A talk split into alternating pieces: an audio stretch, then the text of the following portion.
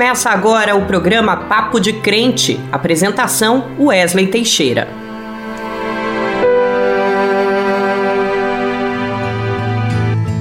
A paz do Senhor, meu irmão, a paz do Senhor, minha irmã. Eu sou Wesley Teixeira e nós estamos aqui mais uma vez no nosso programa Papo de Crente. Bom é ter você aqui conosco. A graça e a paz de Jesus seja sobre a sua vida. Eu agradeço a Deus por esse momento e desejo que cada um, cada uma de vocês sejam abençoados. Hoje nós vamos abordar um assunto que muita gente tem dúvida: a separação dos três poderes da República, que são o poder executivo, o poder legislativo e o Poder Judiciário. Para falar sobre isso, o Rudar Rissi vai tentar desembolar e explicar um pouco essa confusão geral. Temos ainda muita música, louvor, adoração, nosso giro de notícias, oração e atualizações sobre as regras da aposentadoria. Não saia daí, fica com a gente até o final. E vamos começar orando para que tudo que seja dito aqui venha para a honra e glória do Senhor. Senhor, nós te agradecemos por cada pessoa que nos ouve agora e que torna possível o nosso programa Papo de Crente Pai. Nós te agradecemos por nos acompanhar em todos os momentos da nossa vida, todos os dias, a cada segundo, em tudo que fazemos, que os nossos ouvidos sejam abertos e o nosso coração também para compreender o que Deus tem para nos falar, que as informações ditas possam ser utilizáveis para todos nós.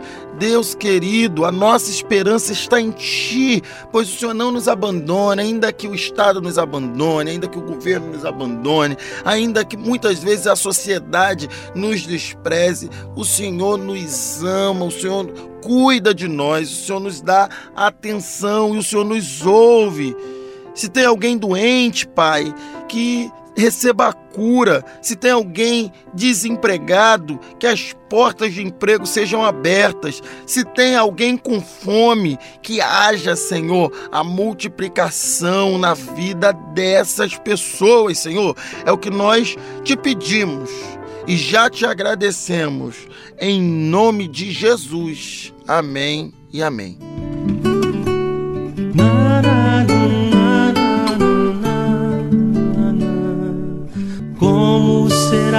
O futuro do nosso país?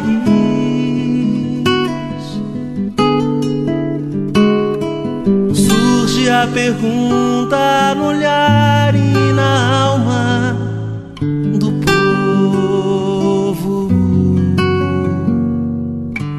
Cada vez mais cresce a fome nas ruas, nos morros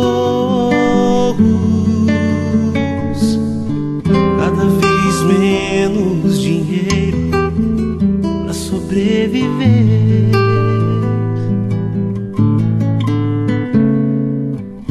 Onde andará a justiça, outrora perdida?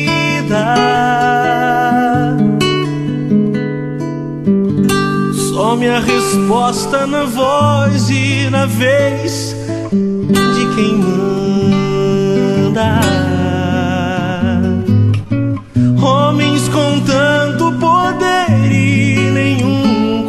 Coração.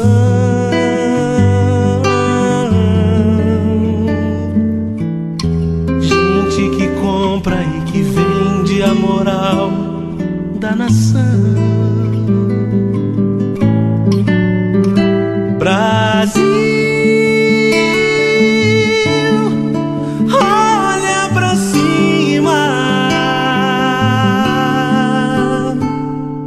Existe uma chance de ser novamente feliz, feliz, Brasil.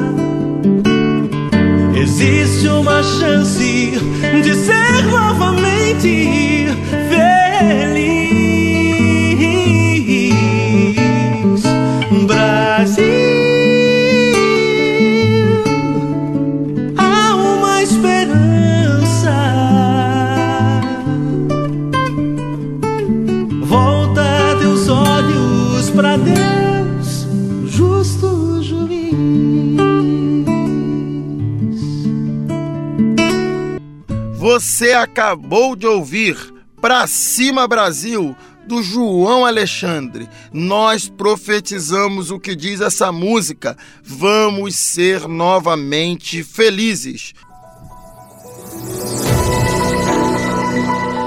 Com as mudanças nos dados sobre a expectativa de vida no Brasil divulgados pelo IBGE, o governo atualizou a tabela do fator previdenciário, diminuindo o valor da aposentadoria. É mais uma vez o governo brasileiro tirando recursos do trabalhador, que, segundo a Bíblia, deveria ser o primeiro a desfrutar do seu trabalho. Lá em Coríntios, no primeiro livro de Coríntios, no capítulo 9, no versículo 9 e no 10 está escrito que o boi que debulha o trigo não pode ter a boca atada. Vejam como são os poderosos. Então, observa, gente. Aquele que trabalha é digno do seu salário. O governo afirma que essa alteração só vai afetar quem ainda não se aposentou. É, vai afetar pessoas como eu, jovens, muita gente que está chegando aí. É o governo afirmando que não tem futuro para nós. Mas se você está na regra de transição, então ainda dá para fazer essa transição da reforma da Previdência que foi aprovada em 2019, preste atenção. Sua aposentadoria estará sujeita a essa tabela atualizada. Caso tenha dúvidas, procure um posto do INSS. Vai lá, tá com dúvida? Vai lá no INSS para fazer os cálculos do que você tem direito.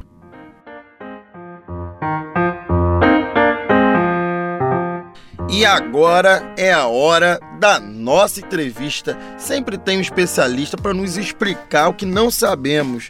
Desde o início do governo Bolsonaro, temos ouvido falar sobre a interferência do poder executivo no legislativo e no judiciário. Essa embolação, né? Um diz que está interferindo no poder do outro, a gente não sabe muito bem o que está acontecendo. O tema é complexo e para dar uma explicada para nossa cabeça, a nossa jornalista querida, inteligentíssima Naama Nunes vai conversar com o cientista político Rudá Rissi. Vem para cá, Naama e Rudá! Olá, Wesley. É sempre uma alegria participar do programa Papo de Crente. Que Deus esteja sempre conosco.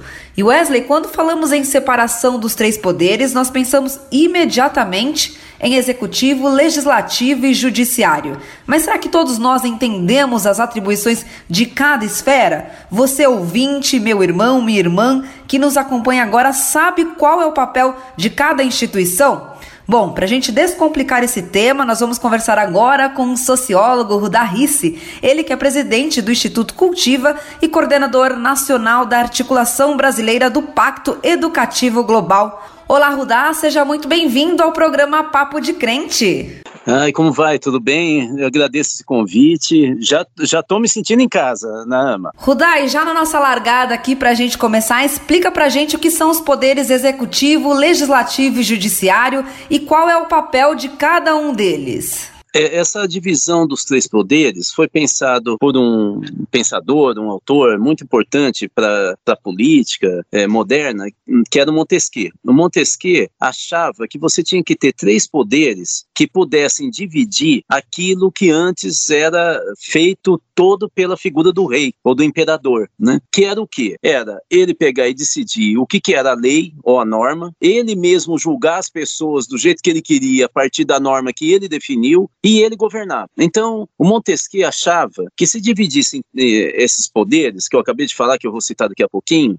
melhor, é, você teria uma forma de um controlar o outro. Um, o peso de um ser contrabalançado, contrapeso, né, como se fosse é, uma balança, né, pelo, pela outra força. Então, o que, que ele achava que tinha que ser dividido? Aqueles que fizessem a lei, eles não teriam, teriam como executá-la. E de tal maneira que, teoricamente, aquele que faz a lei, que é o legislativo, o legislador, no caso do Brasil, o vereador, deputado estadual, o deputado federal e o senador, se eles fazem a lei e eles não podem executar, teoricamente eles não fariam então uma lei que eles seriam os beneficiados. Agora, eles também, quem faz a lei, além de não executar, quem executa é o executivo. No caso do Brasil, a prefeitura, o prefeito, né? O governador e o presidente da República, quem executa aquilo que a lei diz, por exemplo, orçamento. Orçamento é uma lei. Às vezes as pessoas não se dão conta, mas é uma lei, não é uma proposta do governo, é uma lei. Portanto, quem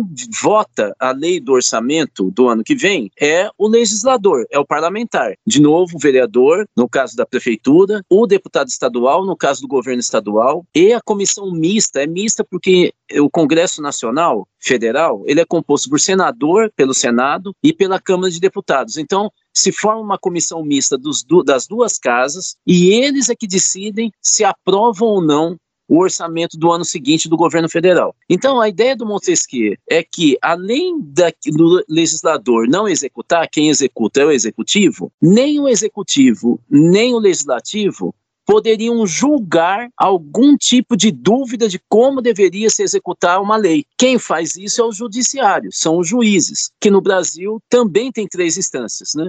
É, a instância, a primeira instância, normalmente local, a segunda instância, que já é uma segunda, é uma instância de recurso, quer dizer, algum juiz é, é, primário, né, inicial, julgou o teu caso, você acha que ele não julgou direito. Você teria o direito de ir para uma segunda instância é, é, para tentar ter o recurso. E mesmo assim, se, se ainda permanecesse dúvida, iria para a terceira e última instância. Né? O STF que a gente tanto fala, é a terceira, é a maior corte, é a terceira instância é, do judiciário brasileiro. Rudá, agora há um poder superior ao outro ou existe uma independência? Como é que eles se relacionam entre si?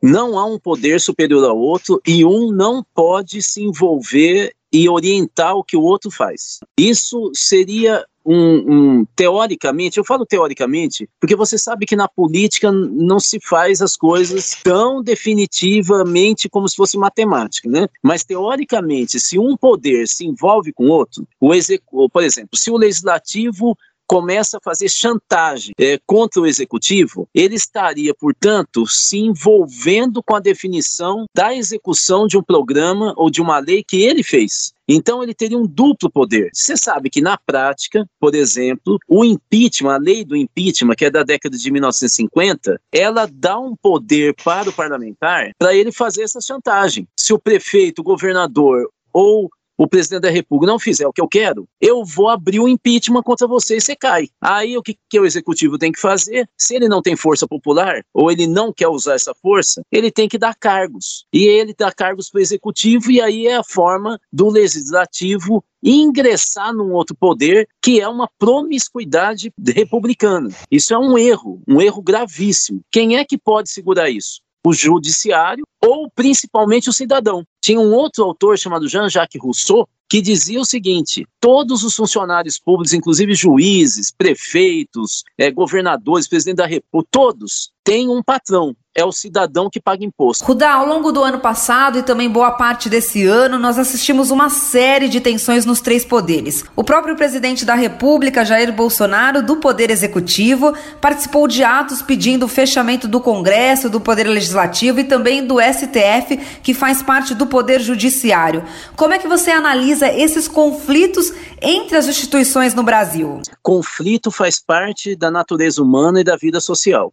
A gente pode ter uma família que todos se amam, se, se admiram, se protegem, mas a gente tem conflito. O problema é confronto. Aí é diferente. Conflito é uma tensão, uma disputa em que nós podemos nos acertar sem usar a força. A gente, bom, vamos ver onde a gente chega. Você vê que o conflito entre o, o Bolsonaro e o STF gerou uma certa calmaria logo depois e o Bolsonaro recuou naquela história de tentar fazer com que é, as pessoas que o apoiam fossem à rua para derrubar ou invadir o STF, o Congresso Nacional, eles recuaram, lembra o 7 de setembro? O STF falou, ah, é? Então vamos ver. Eles recuaram. Assim como também aconteceu com o Congresso Nacional. O Bolsonaro acabou tendo que recuar e fazer um acordo com o Centrão para ver se não abria o processo de impeachment. Então, conflito não significa uma crise. O que significa uma crise é o confronto. É quando você, para existir, você precisa eliminar ou é, acabar adestrando o outro para fazer o que você quer. Um poder contra o outro. Infelizmente, foi isso que o Bolsonaro, é, em 2019 e parte de 2020, ele tentou fazer. Nós tivemos aquele grupo dos 300 lá, liderado pela Sarah Winter, nós tivemos o, o, muitos, inclusive, é, cantores sertanejos, né, o Sérgio Reis e outros, né, tentaram fazer de tudo para inibir ou adestrar os outros poderes e o Bolsonaro, Jair Bolsonaro, sair à rua, subir em caminhão para incentivar isso. Rudá, muito obrigada pela sua participação aqui no Papo de Crente. Eu que agradeço, espero ter mais papos com vocês logo, logo. Obrigado, bom trabalho. Nós conversamos aqui com o sociólogo Rudá Risse, ele que é presidente do Instituto Cultiva e coordenador nacional da Articulação Brasileira do Pacto Educativo Global. Obrigado, Naama, por essa entrevista. A gente aprende muito. Nossa, agora vamos ouvir o que Deus vai dizer com o nosso amado pastor, o Ariovaldo Ramos. Fala, Ari! Paz do Senhor Wesley, mais uma vez uma alegria enorme estar com você. Hoje eu quero falar com você como as coisas deveriam funcionar. Rapaz, você certamente se lembra do que está escrito lá em Colossenses capítulo 2, versículos 19. Lá diz que Jesus Cristo controla todo o corpo dele, a igreja e alimenta a igreja e mantém a igreja unida por meio das juntas e ligamentos. E assim, Wesley, faz a igreja crescer como Deus quer que ela cresça. Ou seja, na igreja, Wesley, cada um de nós tem uma função e nós dependemos uns dos outros. É, irmão, nós somos interdependentes.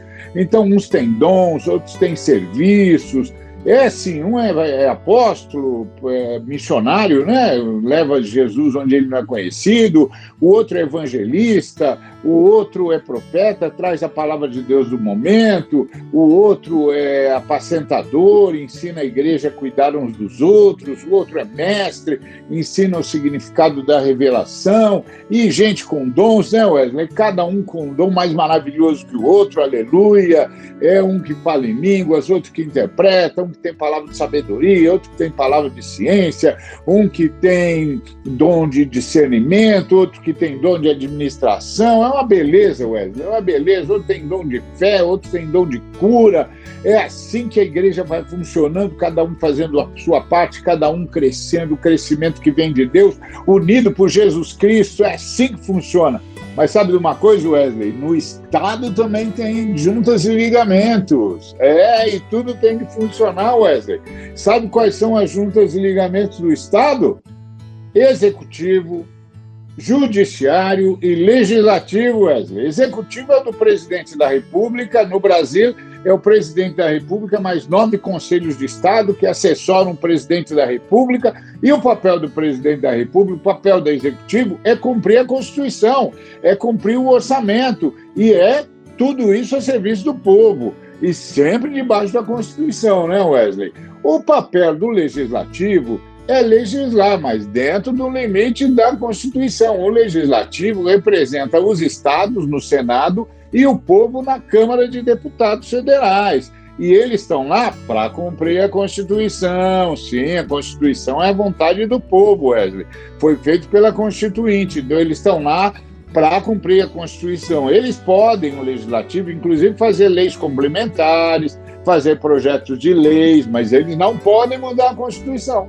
Não podem, eles têm de se submeter à Constituição, porque isso é o que o povo decidiu e eles estão lá para fazer o que o povo decidiu, né, Wesley? E o Judiciário? Bom, o Judiciário é enorme. mas vou falar do Supremo Tribunal Federal, né, Wesley? O Supremo Tribunal Federal é o guardião da Constituição. Então, quando a Constituição está sendo desrespeitada, quem é que é acionado?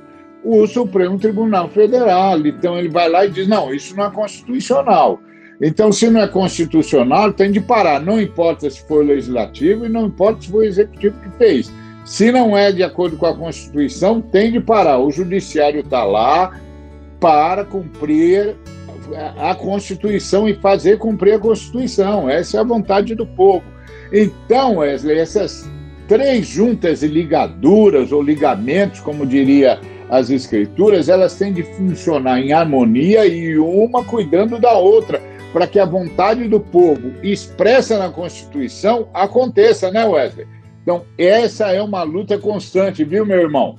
Assim como Jesus Cristo está constantemente prestando atenção na igreja para edificá-la, nós, o povo, temos de ficar constantemente prestando atenção na Constituição, no Executivo, no Legislativo e no Judiciário para que eles funcionem como a gente quer. É isso, meu amado irmão. Deus nos abençoe. A paz do Senhor. Um dia Deus olhou para essa nação e por ela se apaixonou de uma forma especial. Um dia Deus olhou e por ela se apaixonou de uma forma especial colocou sobre ela a sua mão, derramando da sua unção, liberando do seu poder. Oh, colocou sobre ela a sua derramando da sua unção, liberando seu poder.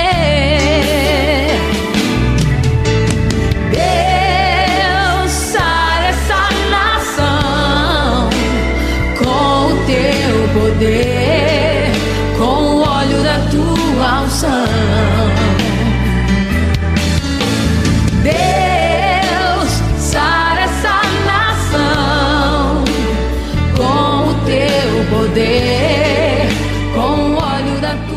Nossa, você acabou de ouvir esse louvor que é maravilhoso.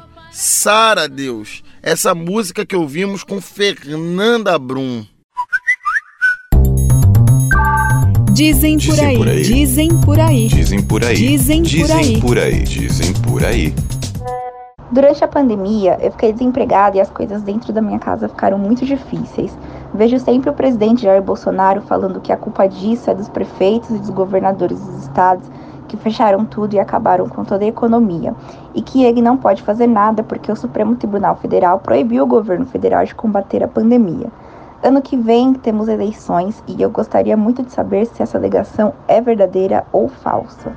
Fernanda, antes de mais nada, eu quero pedir a Deus que te ajude nesse momento difícil que você está passando. Eu profetizo que em breve você vai estar trabalhando, que o Brasil volte a crescer. Isso é minha fé e que volte a ter emprego para todos e todas. Em relação a essa declaração do presidente, é mais uma notícia falsa. É fake news. Ele repete o argumento enganoso de que o STF teria limitado a sua atuação durante a pandemia, o que é mentira, porque o STF, a Corte Suprema, não eximiu a presidência da República de atuar contra a disseminação do Covid. O STF decidiu o quê? Na verdade, que os prefeitos e governadores têm legitimidade para tomar medidas locais de restrição de circulação e que não cabe ao presidente, ao poder executivo derrubar essas iniciativas. Então não pode chegar no estado querendo impor, fazer o que quiser, não é assim. A gente elege governador para cuidar aqui do estado também. Segundo os ministros do STF, o governo federal pode sim adotar medidas para conter a pandemia em casos de abrangência nacional como fez ao determinar o fechamento das fronteiras para alguns países da África no surgimento agora dessa Omicron. Então tem coisa para fazer, tem que estar tá atento e com vontade para fazer. E não ficar botando a culpa disso nos governadores nos prefeitos, né? Tá todo mundo junto nesse combate à Covid-19. É o que deveria. Eu preciso aprender um pouco aqui. Eu preciso aprender um pouco ali. Eu preciso aprender mais de Deus. Porque Ele é quem cuida de mim. Se uma porta se fecha aqui, outras portas se abrem ali. E eu preciso aprender mais de Deus, porque Ele é quem cuida de mim. Deus cuida de mim. Deus cuida de mim. Na sombra das suas asas, Deus cuida de mim. Eu amo a sua casa e não ando sozinho. Não estou sozinho, pois sei, eu sei, Deus cuida de mim. Deus cuida de mim na sombra das suas asas. Deus cuida de mim. A sua casa e não ando sozinho, não estou sozinho, pois é. Deus cuida de mim. Se na vida não tem direção, é preciso tomar decisão. Ah, eu sei que existe alguém que me ama. Ele quer me dar a mão. Se uma porta se fecha aqui, outras portas se abrem ali. Yeah. Eu preciso aprender mais de Deus. Porque Ele é quem cuida de mim. Mim. Cuida de mim. Ai, que música maravilhosa que você acabou de ouvir na voz dele, que é lá da minha terra, na Baixada Fluminense do Rio de Janeiro, Jairo Bonfim. Estamos chegando ao fim de mais um Papo de Crente, esse programa que nós falamos de assuntos tão importantes e relevantes para o nosso país. Evangélicos, nós temos que tomar o nosso papel e cumprir o que Jesus nos chamou, que é para criar uma sociedade mais justa, e igualitária para todos e todas. O profeta Jeremias, no capítulo 29, diz que o povo tinha sido removido, retirado, levado para a Babilônia. E o Senhor, através do profeta, diz ao povo para procurar a paz na cidade para que se pudesse viver bem. Viver em paz com todos é sempre bom, né? Procurar a paz que só vai existir quando houver justiça e exige o envolvimento das pessoas. Ele pede que elas comecem a orar. Olha isso, gente, que texto belíssimo que pede que a gente se interesse pela cidade e que a gente pense nas cidades, no estado, no país, em forma de buscar a paz, né? A gente vê tanta violência, tantas formas de conflito, tanta briga interna, quando a gente deveria estar procurando a paz e pensando no bem comum. Infelizmente não é assim, mas Deus chama para fazermos a nossa parte, orar e agir dessa forma. E se você quiser dar a sua opinião, falar com a gente, mandar uma mensagem para também alegrar o nosso coração. A gente sempre fica muito feliz quando a gente recebe um áudio seu. É só mandar, anota aí o número. Eu vou te passar o WhatsApp e aí você fala comigo que eu te respondo. O número é 11 95094 8831. Eu vou repetir para você: 11 95094 8831.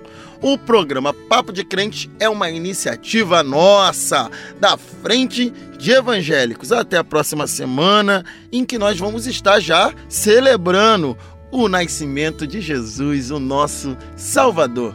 Até lá! Você ouviu o programa Papo de Crente.